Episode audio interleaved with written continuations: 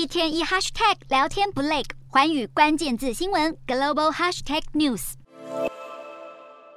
美国期中选举迈入最后倒数，民主党大将美国前国务卿希拉蕊与美国副总统贺锦丽合体，为纽约州长侯可站台助选。毕竟民主党选情堪忧，共和党有可能夺回参众两院。而摊开捐款金额，今年对民主党也不太妙。亿万富豪至今已经捐出破纪录的八点八亿美元，将近台币两百八十六亿元，多半偏好共和党，让共和党更有本钱投入选战。目前捐款最大户是金融巨鳄索罗斯，他为其中选举贡献超过一点二八亿美元，支持的是民主党候选人。排第二的是威斯康星州运输业巨擘威雷恩和他的妻子，共捐出六千七百万美元给共和党候选人。第三名是避险基金创办人格里芬，也是支持共和党。其他共和党主要捐款人还包括甲骨文创办人艾利森以及 PayPal 创办人提尔。而且今年的期中选举支出预计将高达九十三亿美元，折算通货膨胀之后，堪称美国有史以来最昂贵的期中选举。只是拥有这神圣一票的是美国选民。